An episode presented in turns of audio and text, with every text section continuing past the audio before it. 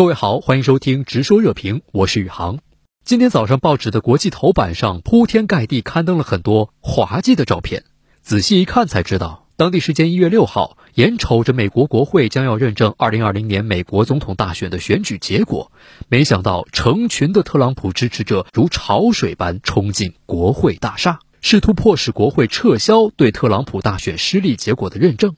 混乱使得国会参众两院联席会议的认证过程被迫终止。会上，特朗普的一些共和党同僚正在对争议州的选举人票提出异议，进行反转选举结果的最后努力。根据议程啊，联席会议需要暂停，两院要各自辩论不多于两小时，再就是否接纳选票进行表决。彭斯以参议院议长身份监督选举人团投票的认证工作。打去年十一月三号美国大选投票日之后，特朗普和他的铁杆盟友一直忙于推翻大选结果。然而，现实很残酷，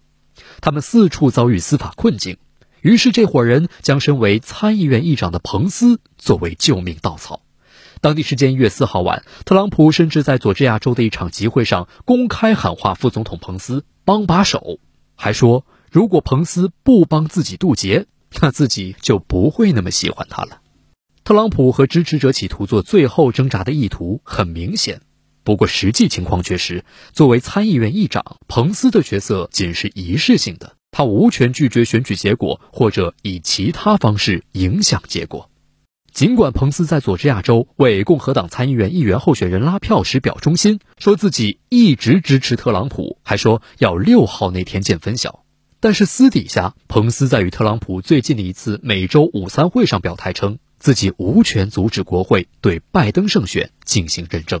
国会认证大选结果的时间是一月六号。由于此前选举人团投票结果显示，拜登已经获得超过了三百票，因此拜登毫无疑问是胜出者。一直被视为特朗普坚定拥护者的参议院共和党一号人物麦康奈尔则表示，在宪法下，国会的角色很有限，不赞成国会推翻选举结果。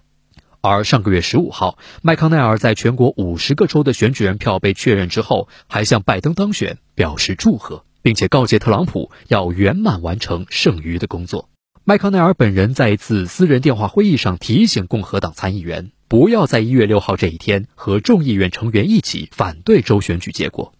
彭斯和麦康奈尔等人希望全身而退，但是还是有一些特朗普死忠紧咬不放。比如来自密苏里州的国会参议员霍利就透露，有意在国会唱票期间反对认证大选结果。之后，以德州国会参议员克鲁兹为首的另外十余名共和党人发表联合声明，也支持对选举结果发起挑战。他们要求成立一个委员会来进行为期十天的选举审计。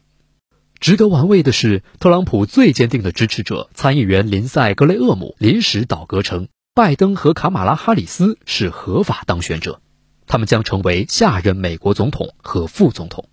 留给特朗普的牌寥寥可数。精明如他，当然不会忘记自己的七千万支持者能量有多大。特朗普只需要动动小手指，在推特上号召支持者在六号当天聚集到华盛顿特区，就能来一出进京擒王。包括骄傲男孩在内的多个极右翼组织的成千上万名成员，近日就出现在了华盛顿的国会大厦附近。也难怪共和党参议员罗姆尼会这样形容特朗普，像一头九百磅的大猩猩。特朗普就算落败，但仍是党内最具影响力的人。隶属于民主党的华盛顿非洲裔女市长鲍泽，当然也要为自己的党内领袖做点事情。在四号这一天，华盛顿当地警方逮捕了“骄傲男孩”的领导人塔里奥，罪名是涉嫌上个月在华盛顿的示威中焚烧在教堂私下的标语，被警察拘捕并搜出弹匣，被控以破坏财物、藏有弹药等罪名。法官第二天颁令，除了会见律师和出庭等理由外，禁止其进入华盛顿哥伦比亚特区。此外，为了防止特朗普支持者在集会爆发冲突，华盛顿特区将动员三百四十名国民警卫军士兵应对，在五号到七号期间在街上戒备。不过，现实大大超出了执法者的预判。区区三百四十名国民警卫队和华盛顿当地警察，并没有成功阻止成千上万的特朗普支持者包围国会大厦并闯入会议厅。有支持者站在参议院大厅的主席台上高呼：“特朗普赢得了选举。”一些支持者还持有枪械，与警察发生了激烈冲突。警方在会议厅内不得不使用催泪瓦斯驱散示威者，而众多议员佩戴座位底下的防毒面具紧急疏散。根据 CNN 的报道，多名警察在冲突中受伤送医，混乱中有一名女性中枪身亡。随后，福克斯新闻揭示死者身份，他是一名有十四年经验的老兵。一些抗议者在混乱中进入了众议院议长佩洛西的办公室。并砸碎窗户、掀翻桌子，从墙上扯下照片。据一张由法新社摄影师索尔勒布拍摄的照片显示，一名特朗普的支持者坐在佩洛西办公室的椅子上，一只脚翘在桌子上面。美国国会历史学会专家塞缪尔·霍利迪指出，这一令人震惊的场面是英国军队于1814年8月袭击并烧毁美国国会大厦后，国会山第一次被占领。事已至此，声讨特朗普和支持者占领国会的人太多了，包括美国前总统奥巴马、克林顿、小布什在内的三位前总统分别发表声明，对美国国会大厦发生的暴力事件表示谴责。当选总统拜登也表示，占领国会是一场暴动。当地时间七号凌晨，美国国会清点选举人票，民主党总统候选人拜登获得了当选美国总统所需要的二百七十张选举人票。这也意味着拜登将当选美国第四十六任总统。